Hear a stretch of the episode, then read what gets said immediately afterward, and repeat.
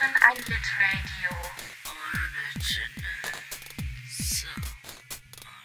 Ja, hallo und herzlich willkommen zu einer neuen Folge des Podcasts Komm Schatz, wir lesen ein Buch. Einer sehr besonderen Folge dieses Podcasts, oder nicht sehr besonders, aber auf jeden Fall anders als die, die wir bisher hatten. Und das hat ähm, zwei Gründe. Und zum einen ist unser Host Max heute nicht mit dabei. Äh, der ist verhindert. Der ist nämlich in ähm, Amsterdam oder den Niederlanden zumindest, wie ich das mitbekommen habe. Und deshalb sitze ich heute tatsächlich auch ganz alleine hier. Und die zweite Besonderheit ist, dass wir heute live sind. Die erste Folge Komm Schatz, wir lesen ein Buch live on air und zwar auf Instagram. Äh, das heißt, ich begrüße heute nicht nur die ZuhörerInnen, sondern auch die ZuschauerInnen. Ähm, ich muss zugeben, ich bin ein äh, bisschen nervös. Ich hoffe, das klappt hier alles mit der Technik. Falls nicht, dann schreibt das gerne direkt ähm, in den Chat. Und äh, genau, ich habe mir so ein paar Notizen gemacht, damit ich jetzt live nicht durcheinander komme. Ich gebe einfach mal mein Bestes zu heute. Ich sitze hier gerade ganz alleine in einem Auto ähm, auf einem Feld vor Hildesheim. Hinter mir ist die ähm, Zuckerrübenfabrik äh, hinter Schulenburg.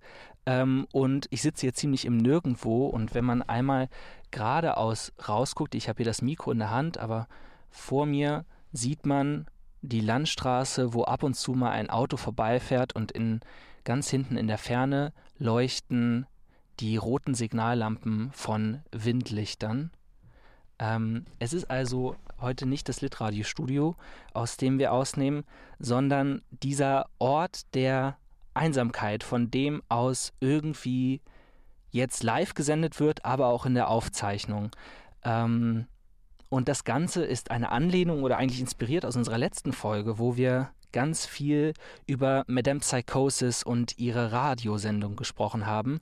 Madame Psychosis ist eine Figur und unendlicher Spaß für alle, die vielleicht noch nicht ganz auf dem Stand sind, über die wir bisher noch nicht so viel wissen. Ihr richtiger Name ist Joel van Dyck, ähm, die ähm, eine sehr, sehr unglückliche Frau ist, die wie ein paar Kapitel später auf einer Party versucht, Suizid zu begehen, weil sie schwer drogenabhängig ist, aber sie ist eben auch Madame Psychosis ähm, ihr alter Ego, die eine eigene Radioshow hat, die vom Campus des MITs gesendet wird. Sie ist dort hinter einem Paravent, sie hat ihr Gesicht in der Öffentlichkeit auch immer mit einem Leintuch verbunden und ist eigentlich nicht mehr als eine Stimme, die ganz altmodisch per FM-Frequenz in die Welt von unendlicher Spaß gesendet wird, wo mittlerweile eigentlich alles ja auf eine Art und Weise digitalisiert ist, die unserer ähnelt und doch nicht ganz ähnelt. Und sehr viele Menschen hören dieser Frau zu, auch wenn sie nur vorliest und seien es auch nur stundenlange Texte über ähm, die Liga der abartig Verunstalteten, heißt es, glaube ich, ähm, wo komplizierte Fachwörter und Krankheitsbegriffe aneinandergereiht werden, aber ihre Stimme spendet irgendwie Trost. Und der Techniker, der ihr das immer einstellt, diese Sendung und sie immer darauf vorbereitet, der setzt sich während der Sendung auf ein MIT-Dachgebäude, was aussieht wie ein freiliegender Kopf, der in die Nacht strahlt. Ähm, nach den ersten fünf Minuten, die immer stille sind bei Madame Psychosis. Und deshalb dachte ich, dieser Ort hier, an dem ich im letzten Jahr während des Lockdowns, auch äh, davor im letzten Winter oft mal hingefahren bin, wenn ich von zu Hause nach Hildesheim gefahren bin oder zurück, dann habe ich hier manchmal angehalten und kurz mal durchgeatmet und den Lichtern dort hinten zugesehen, die ihr gerade schon gesehen habt. Ähm, und ein bisschen die Stille oder das, äh, die Autos, die hier vorbeifahren, die Geräusche der Autos auf mich wirken lassen. Und deshalb dachte ich, ich fahre heute zu diesem Ort der Einsamkeit und Stille, aber irgendwie auch der Geborgenheit zurück. Ähm, und ich will jetzt gar nicht zu pathetisch werden, sondern ich komme jetzt einfach direkt mal auf den Punkt. Ähm, von hier aus werden wir jetzt verschiedene Stimmen hören. Ähm, und tatsächlich Stimmen ohne Gesicht. Es haben nämlich ähm, ich glaube, ja, es haben ähm, sieben Leute, glaube ich, Mitglieder der Litradio-Redaktion und auch darüber hinaus, ähm, ähm, Stellen aus Unendlicher Spaß eingelesen. Stellen, die ihnen was bedeutet haben. Das haben sie geschickt von verschiedensten Orten gerade. Äh, wir sind, glaube ich, sogar international unterwegs. Und ich habe die auf diesen iPod Shuffle ähm, geladen. Und ähm, ich glaube, näher an Podcast kommen wir damit jetzt tatsächlich nicht. Diesem gesichtslosen Gerät, von dem aus jetzt Stimmen abgespielt werden. Ähm, und ähm, ich würde mich sehr freuen, wenn ihr dabei bleibt und die nächste halbe Stunde bis dreiviertel Stunde wir gemeinsam diesen Stimmen lauschen, während ich den Blick des ähm, den Blick des Handys rausrichte auf die Landstraße und äh, alle die, die jetzt die Aufzeichnung hören und das hier nicht live sehen können, ähm, ihr verpasst nicht viel. Stellt euch einfach die Dunkelheit vor, die Nacht, ähm, auf dem Land vor Hildesheim. Mehr werden wir gleich auch nicht sehen. Und ähm, genau, mehr gibt es eigentlich gar nicht zu sagen. Ich ähm, muss das jetzt hier einmal ganz kurz umstecken und freue mich gleich sehr, wenn wir zusammen einfach ein bisschen einsam, gemeinsam diesen Stellen lauschen den Text. Und Guido hat, glaube ich, gerade geschrieben, das auf dem Dach ist der Kopf von James Incandenza. Genau, darüber haben wir jetzt in der aktuellen Lesestelle auch noch mehr äh, erfahren wir langsam mehr, dass ähm, Joel und James irgendwie eine Affäre hatten, aber irgendwie auch nicht, sondern sie auch seine Muße war, glaube ich. Ähm, ich hoffe, ich erzähle nicht äh, zu viel Quatsch. Ähm, genau, und irgendwie an diese Stelle, diese Position versuchen wir und ich jetzt einzunehmen. Und ähm, ja, dann werde ich jetzt mal die Stimmen anschließen und hoffe, das klappt dir alles relativ reibungslos. Ich richte jetzt mal kurz die Kamera um, mache hier gleich das Licht aus und freue mich, äh, wenn wir jetzt gemeinsam zuhören.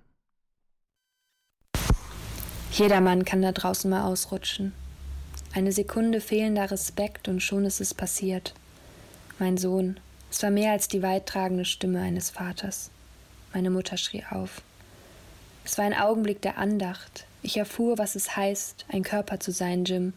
Nichts als in eine Art dünnen Nylonstrümpfe gewickeltes Fleisch. Mein Sohn, als ich stürzte und kniend auf das gespannte Netz zurutschte, mich selbst dabei sah, Einzelbild für Einzelbild aufreißend.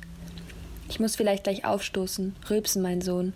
Mein Sohn, während ich dir erkläre, was ich erfahren habe, mein Sohn, mein, mein Lieber.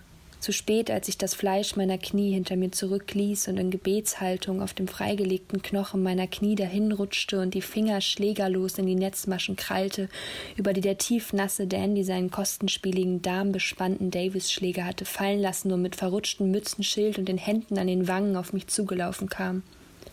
Mein Vater und der Kunde, vor dem er hatte posieren wollen, hieften mich hoch und schleppten mich in den Schatten der infizierten Palme, wo sie auf der karierten Stranddecke kniete und sich auf die Knöchel biss. Jim und ich spürten an jedem Tag die Andacht des Körperlichen, unwesentlich älter als du, Jim. Meine Schuhe fühlten mit, sich mit Blut und ich wurde unter den Armen gepackt und von zwei Körpern, die so groß wie deiner, von einem öffentlichen Kord mit zwei zusätzlichen Linien geschleppt. Das ist ein quintenessentieller, das ist ein exemplarischer Tag der Andacht, an dem du dein Schicksal in ein und demselben Moment zu hören und zu fühlen bekommst, Jim. Ich muss erkennen, was du bestimmt schon vor langer Zeit erkannt hast. Ich weiß ja, dass du gelegentlich mitbekommen hast, wie ich nach Hause gebracht wurde, zur Tür hereingeschleift wurde, wenn ich, wie man so sagt, zu tief ins Glas geschaut hatte und die Taxifahrer mir abends helfen mussten.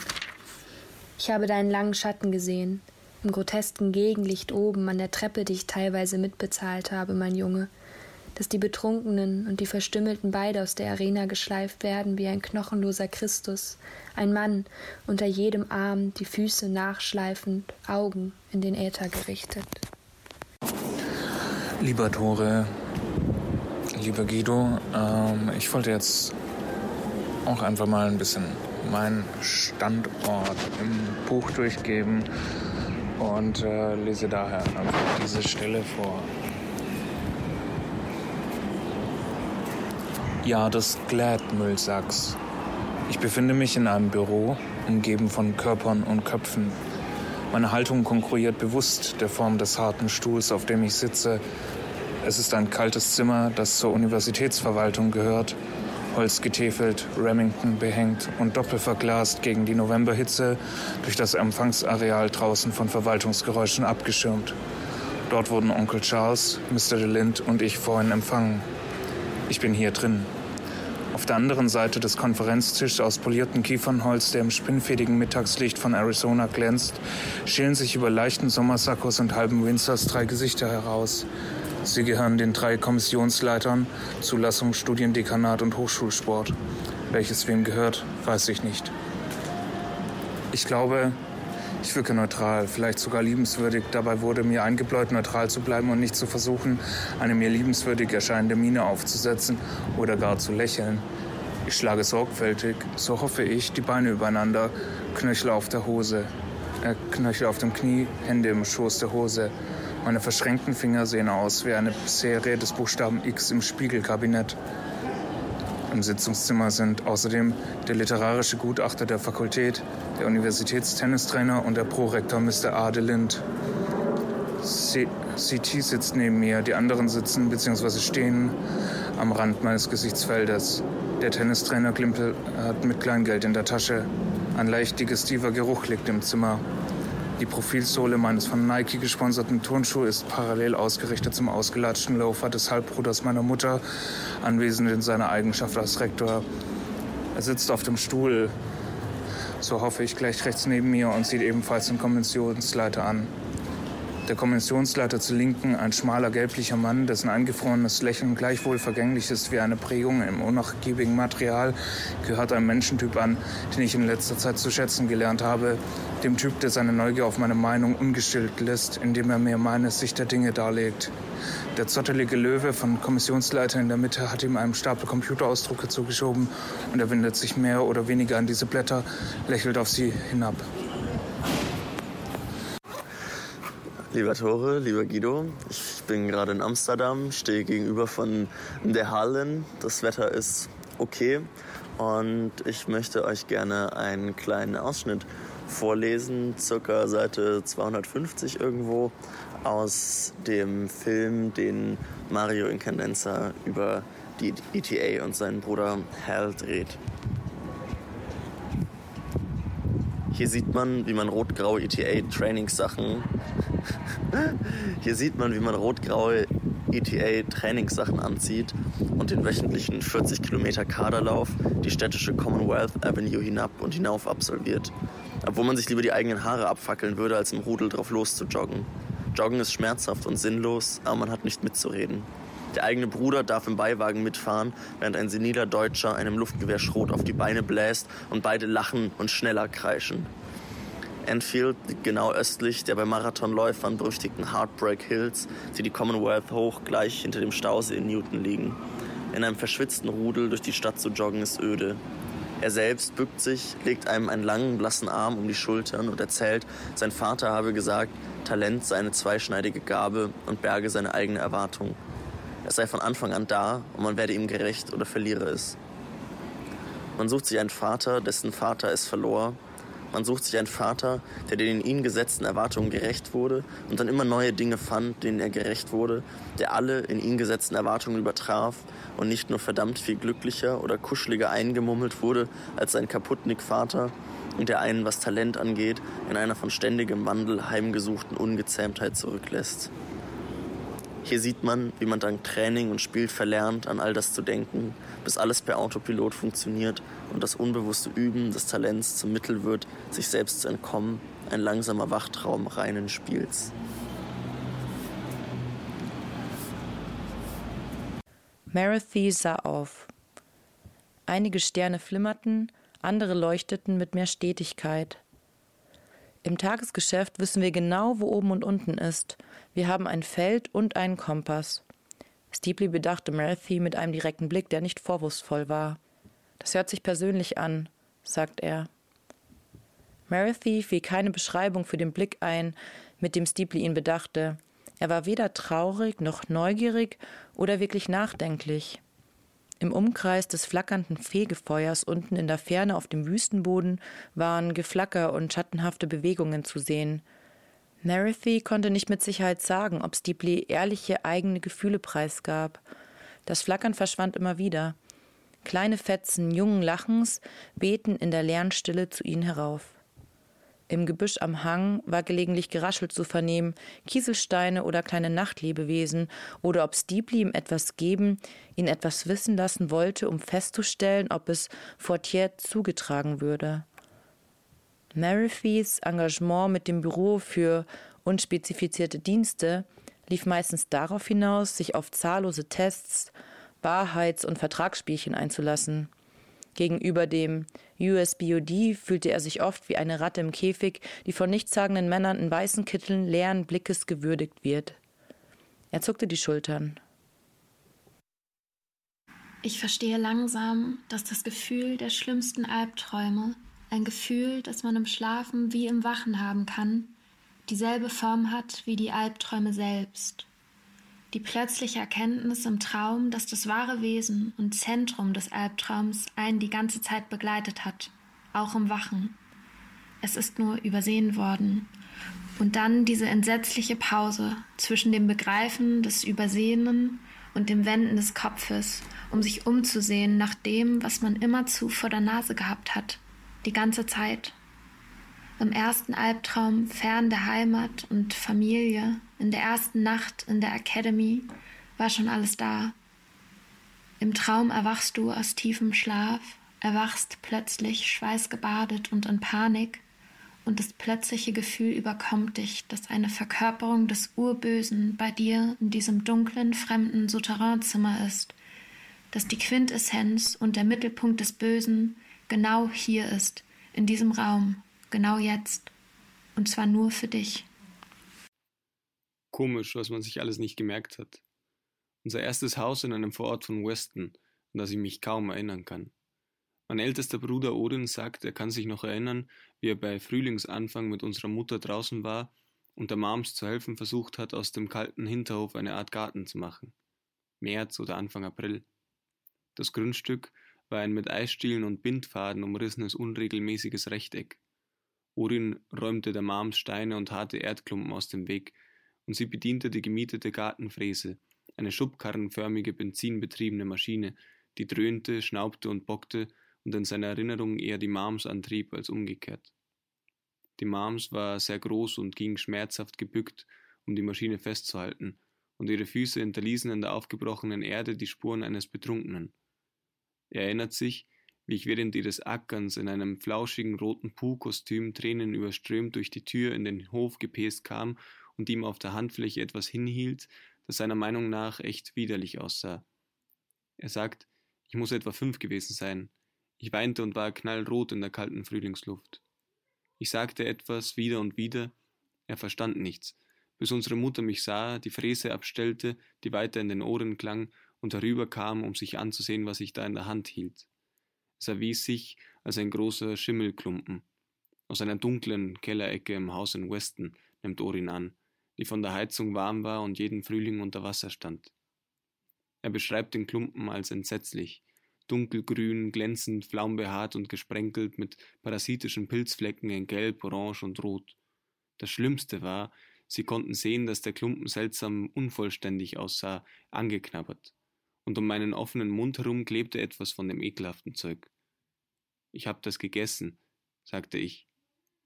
Ich hielt der Mams, die für die Gartenarbeit ihre Kontaktlinsen herausgenommen hatte, den Klumpen hin, sie bückte sich tief herab, sah zunächst aber nur ihr weinendes Kind, das ihr mit ausgestreckter Hand etwas hinhielt. Obwohl sie nichts mehr fürchtete und verabscheute als Verfaultes und Dreckiges, nahm sie in einem typisch mütterlichen Reflex das, was ihr Baby ihr dahin hielt, wie zuvor unzählige gebrauchte schwere Tempos, ausgespuckte Bonbons und Kaugummis in unzähligen Kinos, Flughafenhallen, Autos und Turnierlounges. Orin stand da, sagte er, mit einem kalten Erdklumpen in der einen Hand, während die andere am Klettverschluss seiner gefütterten Jacke herumspielte und sah, wie die zu mir hinabgebückte Mams mit verdrossenem, presbyopisch blinzelndem Gesicht die Hand ausstreckte, wie sie plötzlich innehielt, erstarrte, zu identifizieren begann, was ich ihr dahin hielt und erkannte, dass ich mit selbiger Substanz oralen Kontakt gehabt hatte. Er erinnert sich an ihren unbeschreiblichen Gesichtsausdruck. Ihre ausgestreckte und von der Fräse noch zitternde Hand war in der Luft vor meiner Hand erstarrt. Ich habe das gegessen, sagte ich. Wie bitte? Orin sagt, er könne sich nur erinnern, Sick, etwas Bissiges gesagt zu haben, während er seinen steifen Rücken mit einem Limbo lockerte. Die Moms weigerte sich, den feuchten Keller auch nur zu betreten. Ich weinte nicht mehr, erinnert er sich, und stand einfach bloß da, in Form und Größe wie ein Hydrant, in einem roten Pyjama mit Stofffüßen unten dran und hielt ihr den Schimmel hin, so feierlich, als handele es sich um einen Rechenschaftsbericht. Orin sagt, an dieser Stelle lasse sein Gedächtnis ihn im Stich, wahrscheinlich infolge der Angst. In seiner ersten daran anschließenden Erinnerung rennt die Mams in einem weiten Kreis der Hysterie durch den Garten. O Gott, ruft sie, Hilfe, mein Sohn hat das hier gegessen, kreischt sie in Orins zweiter und plastischerer Erinnerung, kreischt es immer wieder, hält den gesprenkelten Klumpen mit spitzen Fingern hoch und rennt und rennt durch das Gartenrechteck, während der gaffende Orin erstmals Zeuge eines echten hysterischen Anfalls wird. An den Fenstern und über den Zäunen tauchen die neugierigen Gesichter der Vorstadtnachbarn auf. Orin erinnert sich, wie ich über die Begrenzungsschnur des Gartens stolpere, Dreck verschmiert wieder aufstehe, weine und sie einholen will. O Gott, Hilfe, mein Sohn hat das hier gegessen, Hilfe, kreischte und rannte sie im Schnurviereck auf und ab. Mein Bruder Orin erinnert sich daran, dass ihre Flugbahn selbst beim hysterischen Anfall im Lot blieb, dass ihre Fußspuren nach Art amerikanischer Ureinwohner schnurgerade verliefen, dass ihre Kehrtwendungen im Ideogramm der Schnur gestochen scharf und kriegerisch waren, während sie Mein Sohn hat das hier gegessen, Hilfe kreischte und mir zwei Ohrfeigen verpasste, bevor die Erinnerung verblasst. Meine Bewerbung ist nicht gekauft, erkläre ich Ihnen, rufe ich in die Dunkelheit der roten Höhle, die sich vor geschlossenen Augen erstreckt. Ich bin nicht nur ein Junge, der Tennis spielt. Ich habe eine verzweigte Geschichte, Erfahrungen und Gefühle. Ich bin komplex.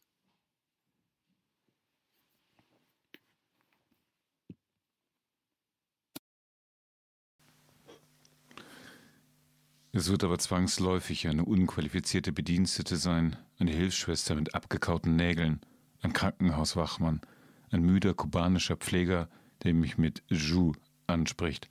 Bei irgendeiner hektischen Tätigkeit wird er mich plötzlich anschauen, ins Auge fassen, was er für mein Auge hält und fragen, Lass hören, Kumpel, was hast du denn zu erzählen? Herr stellt sich vor, der kubanische Pfleger wird ihn fragen, und wenn er dann gefragt wird, kann er erzählen. Etwa das folgende, das Zitat stammt schließlich von Seite 28, der Kubaner wird ihn ins Auge fassen, in den Blick nehmen, eine Frage der Perspektive, wird er ihn fixieren, genau anschauen und dann fragen. Was aber hat diese Redewendung mit dem folgenden Relativsatz zu tun, was er für mein Auge hält? Im Original heißt es, A tired Cuban orderly who addresses me as a Jew, who will looking down in the middle of some kind of bustle task, catch what he sees as my eye and ask, So yo then, man, what's your story? Offenbar richtet sich Herls Fantasie auf einen müden Pfleger, der ihn ansieht und dann versuchen wird, mit ihm Blickkontakt aufzunehmen, das aber vergeblich tun wird, da dieser Versuch ins buchstäblich Leere zielen muss. Die Leere, die Herr, wie er glaubt, aber nicht sagt, in sich spürt. Oder nein, er spürt ja nichts, er weiß, dass es so ist. Insofern ist es keine Fantasie, sondern Gewissheit. Diese Leere gilt es nun zu füllen, auszustopfen nicht die Ursachen der Lehre zu bearbeiten, nicht etwas zu reparieren, sondern das Ausmaß der Lehre mit Wörtern zu demonstrieren. Ich bin hier drin, hinter dem, was der müde Kubaner für Augen hält. Und nur er, der nicht so tun muss und kann, als hätte er ein Interesse an Herr, kann ihn nach seiner Geschichte fragen, nach seinem Zusammenbruch, denn damit beginnt der unendliche Spaß. Hell Incandenza driftet und kommt zu merkwürdigen Erinnerungen. Man wird mich in eine Notaufnahme bringen und festhalten, bis ich Fragen beantworte. Und wenn ich dann Fragen beantworte, wird man mich sedieren. Krankenwagen und Notaufnahme werden also auf eine Umkehrung der Standardreise hinauslaufen. Erst die Reise, dann das Lebewohl. Sehr kurz denke ich an den verstorbenen Cosgrove Watt. Ich denke an den Trauertherapeuten mit Hypophalangie. Ich denke an die Moms, die im Schrank über der Mikrowelle Suppendosen alphabetisch ordnet. An seiner selbst Regenschirm der am Rand des Posttischchens gleich vorne im Foyer des Rektorenhauses an seinem Griff hängt. Der schlimme Knöchel hat das ganze Jahr noch nicht geschmerzt. Ich denke an John Ann V. Wayne, der dieses Jahr das Award der Burgers gewonnen hätte und der maskiert Schmiere stand, als Don Gately und ich den Schädel meines Vaters exhumierten. Hal kann nicht sprechen. Später in einer anderen Szene die Erinnerung an ein als Therapeutensitzung getarntes Gespräch mit seinem Vater James in Condenser, das kein Gespräch ist, sondern wiederum nur demonstriert, dass sie nicht miteinander kommunizieren können. Hals Vater ist längst ein Geist. Gately bekommt später von diesem Geist Besuch, als er fiebernd im Krankenhaus liegt. Er fragt sich schließlich auch, warum der Geist nicht mit seinem bescheuerten Sohn in Verbindung treten kann.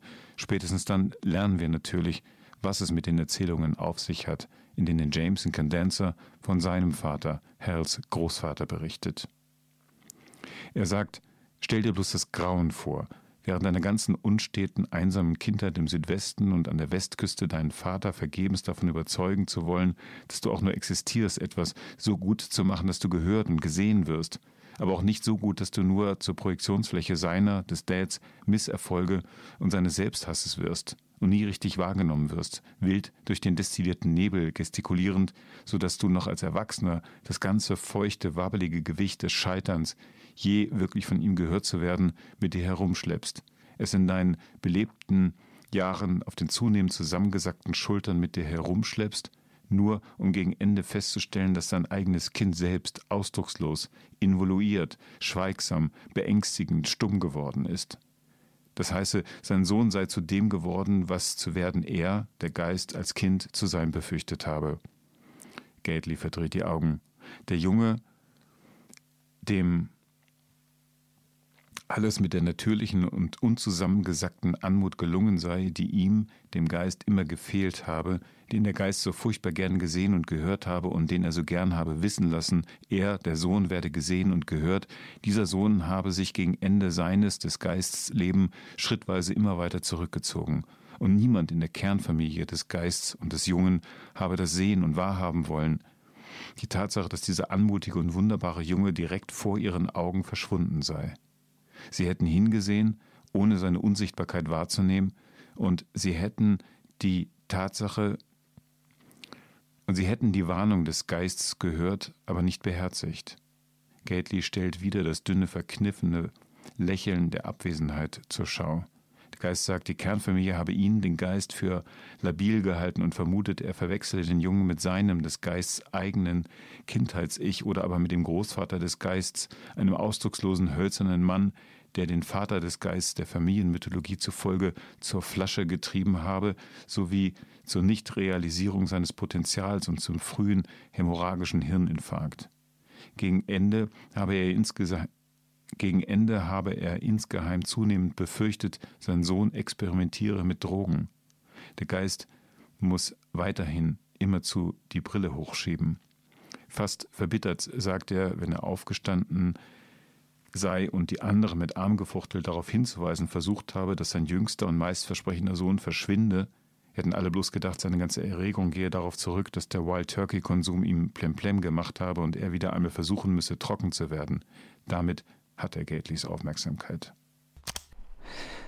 Ja, vielen, vielen Dank an ähm, alle, die gelesen haben. Und zwar, und ich hoffe, ich vergesse jetzt niemanden, ähm, das waren äh, Henrike, Sophie, Philomena, Max, Lukas, äh, Guido und äh, eine Person habe ich auf jeden Fall Felix und Felix. Danke auch an Felix, dass ihr das eingelesen habt und uns diese Aufnahmen geschickt habt und mit uns geteilt habt. Ähm, es hat zwischendurch angefangen zu regnen, was ich sehr schön finde, als hier der leichte Regen auf die äh, auf das Autodach gefallen ist und auch die Konturen der vorbeifahrenden Autos so ein wenig verwischt hat.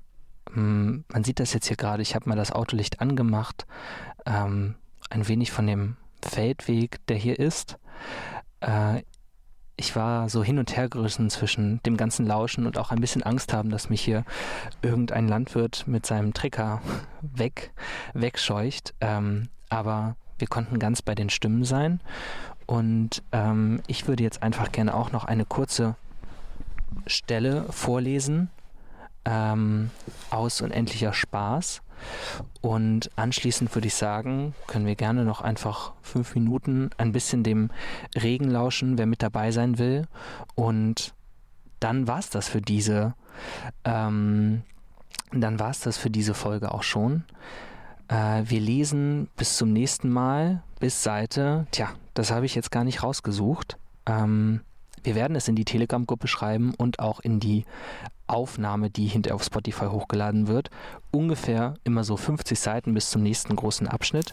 So, und hier ist Tore aus der Zukunft, um zu sagen, dass wir bis Seite 407 lesen werden, weil ähm, die Podcast-Folge diesmal etwas später hochgeladen wurde. Dann ist das nicht ganz so viel. Genau, an dieser Stelle wird erzählt, was man alles für neue Erkenntnisse gewinnt, wenn man mal eine Zeit lang in einem äh, Drug Recovery House verbracht hat.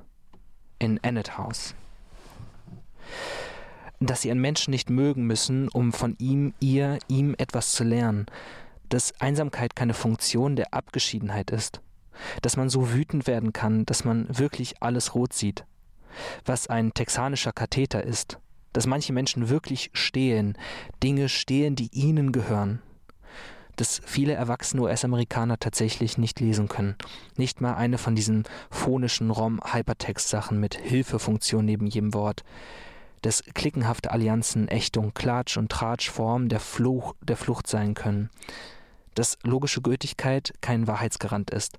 Dass böse Menschen nie glauben, sie wären böse, sondern eher alle anderen wären böse dass es möglich ist, von einem dummen Menschen wertvolle Dinge zu lernen, dass es anstrengend ist, sich länger als ein paar Sekunden auf einen Reiz zu konzentrieren, dass sie urplötzlich und aus heiterem Himmel mit ihrer Droge draufkommen wollen, und zwar so übel, dass sie ihrer Meinung nach garantiert sterben müssen, wenn sie nicht draufkommen, aber nur da sitzen können, die Hände im Schoß verkrampft und das Gesicht vor Gier schweißnass draufkommen wollen, stattdessen aber nur da sitzen wollen und nicht wollen, wenn das Sinn ergibt und wenn sie die Zähne zusammenbeißen und während des Verlangens nichts von ihrer Droge einpfeifen, dann vergeht das Verlangen schlussendlich. Es verschwindet. Jedenfalls eine Weile. Dass es für Leute mit niedrigem IQ statistisch leichter ist, von einer Sucht loszukommen, als für Leute mit hohem IQ.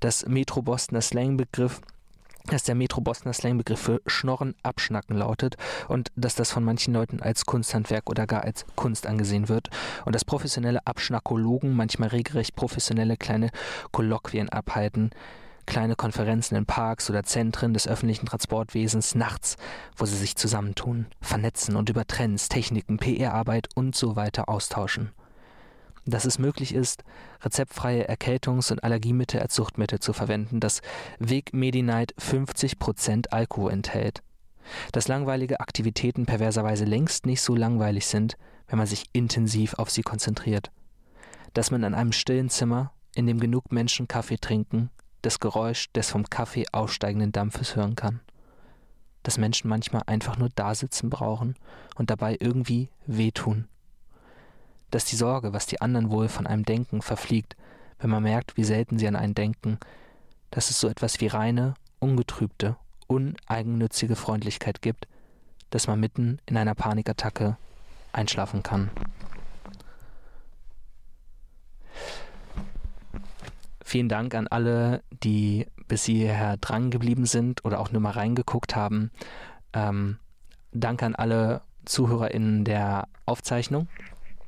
Es hat mich sehr gefreut. Es war ein ähm, schönes Erlebnis, aber ich freue mich auch umso mehr, ähm, nächste Woche wieder mit ähm, ein paar anderen Menschen über äh, sprechen zu können und äh, genau sich auszutauschen.